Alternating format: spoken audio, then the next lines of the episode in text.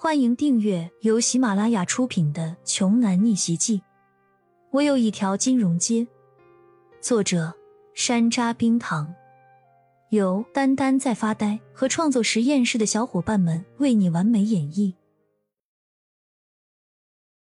第六十五章，指责骄阳无果后，那个男生又阴恻恻的对其他人说道：“你们都最好把他看紧了，我敢肯定。”骄阳出去没有付账，除非凯悦的总经理是脑残，才会给他免单。众人仔细想了想，似乎也觉得这个男同学的话有些道理。总经理直接替骄阳买单了，这一点实在是太令人匪夷所思了。他骄阳凭什么呢？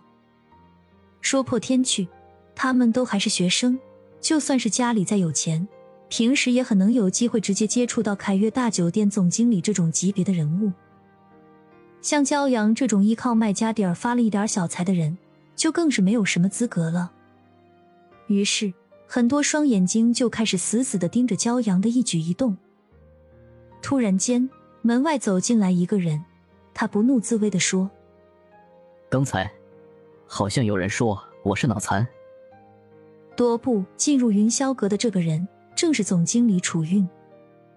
其实楚韵一直守在云霄阁门口，他想的是，如果焦少有什么吩咐，他也好第一时间相应，并及时去妥善安排。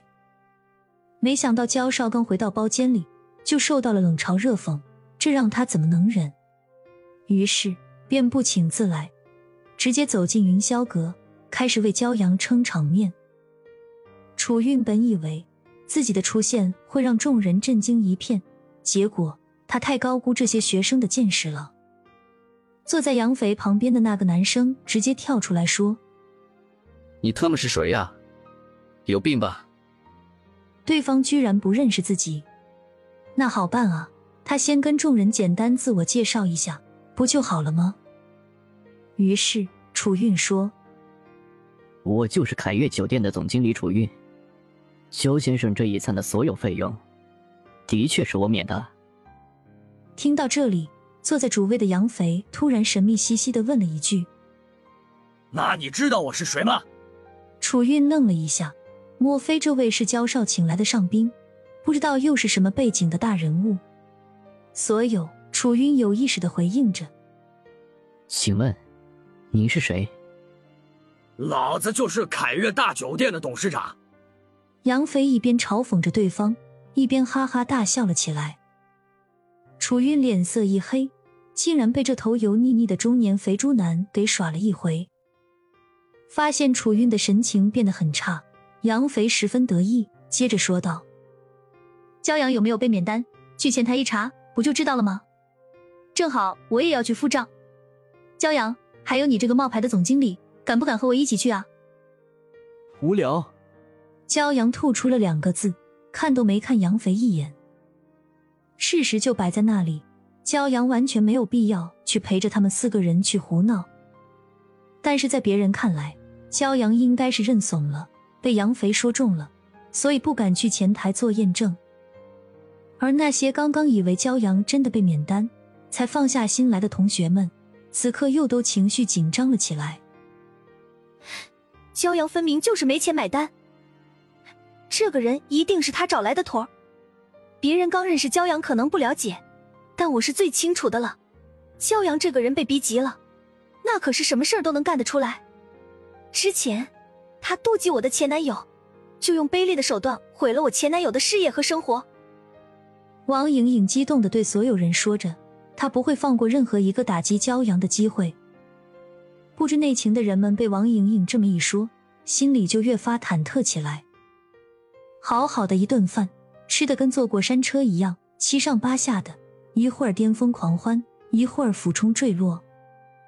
周凯实在受不了了，对骄阳说：“骄阳，你还是去一下吧，这样闹下去，同学们也都快受不了。”骄阳的心里也不是滋味，好心好意请班里新认识的同学们吃饭，被四只臭苍蝇搞得乌烟瘴气的，于是。骄阳放下了还没吃完的帝王蟹腿，擦了擦手，站起身来，客气的说道。好吧，走，去前台。杨肥、骄阳和楚韵三人来到了顶层的服务前台。杨肥一拍前台的桌子说：“给我算算，云霄阁今晚上这顿总共花了多少钱？算的精准一点。”前台的美女很有礼貌的说：“先生，云霄阁今天消费是免单的，我们经理特意嘱咐过的。”什么？杨肥惊了，真的免单了？那岂不是说那个叫楚韵的家伙，还真的是凯悦的总经理？这时，楚韵才走到前面来。前台美女看到楚韵后，连忙起身，恭敬的说：“总经理好，焦少好。”